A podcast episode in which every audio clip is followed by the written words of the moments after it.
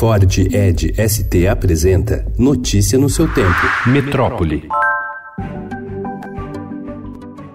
Novas invasões criminosas de terrenos protegidos por leis ambientais atingem, desde o ano passado, ao menos 24 áreas na cidade de São Paulo. Concentradas na zona sul da capital, a maior parte está nos mananciais das represas Guarapiranga e Billings e ameaçam o abastecimento de 5 milhões de paulistanos. Além disso, há forte suspeita de que parte dessas invasões seja coordenada pelo crime organizado com a venda de terrenos por até 100 mil reais.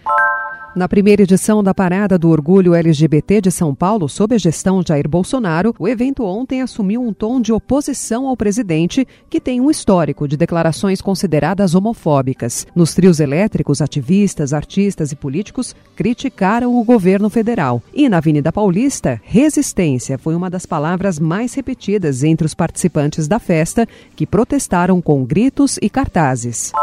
Além de críticas ao governo, a parada reforçou a defesa da decisão do Supremo Tribunal Federal, que criminalizou a homofobia no último dia 13. A medida tem sido uma bandeira frequente da parada, que chegou à 23ª edição este ano.